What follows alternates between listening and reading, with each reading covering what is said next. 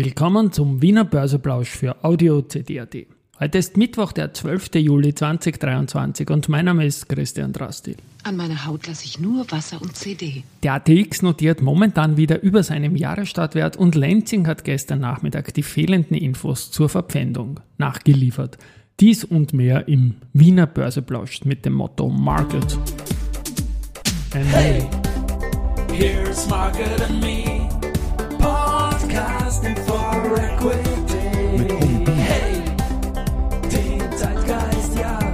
Ein Mode Ja, die Börse als Modethema und die Juli-Folgen des Wiener Börseplausch sind präsentiert von Wiener Berger und Pira Mobility mit 70 Jahren KTM. Auf der Gewinnerseite heute haben wir große Werte, deswegen ist der ATX auch im Plus mit 3141,20 Punkten, genau 1% jetzt um 12.23 Uhr und damit sind wir auch wieder ein halbes Prozent über dem Jahresstartwert. Gewinnerseite, wie gesagt, große Werte, die Föstalpine mit plus 2,5%, die erste Group mit plus 2,3% und die RBI mit plus 1,4%. Auf der Verliererseite Meier-Mellenhof minus 0,4%, SBO minus 0,3% und EVN minus 0,2%. Auf der Geldumsatzseite haben wir die erste mit 7,5 Millionen, die OMV mit 3,3 Millionen und die Babak mit 2,9 Millionen. It's time for the main. Main Event war gestern eine Verpfändung von Lenzing-Aktien durch die B&C KB Holding. Da hat mir einiges an Informationen gefehlt, zum Beispiel wie viele Stück und, und überhaupt. Und um 13.47 Uhr ist dann schnell die Berichtigung gekommen. Das Volumen war eben in der Erstmeldung nicht enthalten und man hat gemeldet, 6.034.090 Stück sind da verpfändet. Die B&C KB Holding, da heißt KB Kernbeteiligungen. Also da geht es um die börsennotierten Dinge, vor allem um die AMAG, die Lenzing, die Semperit und so. Gut, diese 6 Millionen Aktien circa entsprechen meiner Meinung nach zufällig dem Teil, äh, den die B&C-Gruppe mitgezogen hat bei der Kapitalerhöhung. Das waren 6,3 Millionen Aktien damals in der Kapitalerhöhung, um sich da auch nicht zu verwässern lassen. Gut, Keine harte Pause. Börsegeschichte. Ne? Geschichte wird gemacht. CD voran. Jetzt spielt sie ganz. Heute vor vier Jahren war das letzte IPO an der Wiener Börse. Das war die Adico Bank und die ist eben am 12.07.2019 gestartet. Und das war zugleich auch der Tag mit dem größten Handelsumsatz in der Adico Bank. Das waren damals 17,4 Millionen Euro Doppelzählung am Tag der Erstnotiz.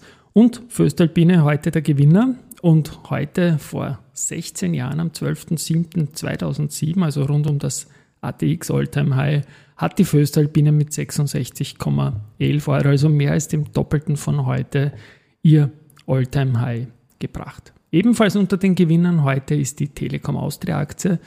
Die haben im Q2 Umsätze in Höhe von 1,299 Milliarden Euro erwirtschaftet, plus von 7,5 Prozent zur Vorjahresperiode.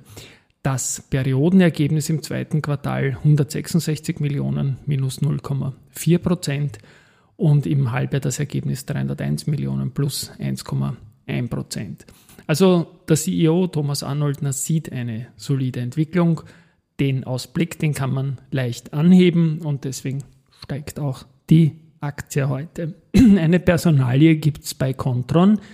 Die Barbara Jeitler, die bis zuletzt auch bei der Telekom Austria tätig war, früher auch erste Asset Management, übernimmt äh, den Bereich Investor Relations und Corporate Communications äh, eben bei der Contron. Die S-Immo, die übernimmt die Twin Towers am Wienerberg von der Immofinanz. Das war schon pending, das Ganze ist jetzt äh, abgeschlossen. Da die S-Immo voll, voll konsolidiert wird von der Immofinanz, ergeben sich keine Auswirkungen auf die Finanzlage der Gruppe. Gut, Was wir dann noch spielen dürfen, ist das hier, ein Antrittsauftrag. Und zwar geht es um die stillgelegte Papiermaschine PM3 der Heinzel-Gruppe in Steirermühl und die darf jetzt Andritz umbauen und wieder ein bisschen hochkriegen. Dann die Föstalpine, die liefert im Zuge des Ausbaus und der Modernisierung der Autobahn D4 in Tschechien 100 Kilometer Leitschienen und verbaut 2300 Tonnen Stahl. Und Moody's hat das Long-Term Deposit Issuer und Senior Unsecured Rating der BAWAG aufgrund eines technischen Effekts von A2 auf A1 angehoben, aber angehoben. Und der Ausblick ist positiv. Gut, so viel dazu. Abschließend noch Research. Odo BHF bestätigt AMS Osram mit Underperform und nimmt das Kursziel von 5,8 auf 5 Franken zurück. City bestätigt Föstalpine mit neutral und reduziert das Kursziel von 35 auf 34 Euro. Beim 16. Aktienturnier haben wir momentan Halbzeit und da gibt es dann morgen wieder ein Update, wenn es dann schon langsam spannend wird mit der Frage, wer denn die letzten acht sein werden und wer den Wanderpokal unter Umständen holen kann. In der Zwischenzeit einmal Tschüss und Baba.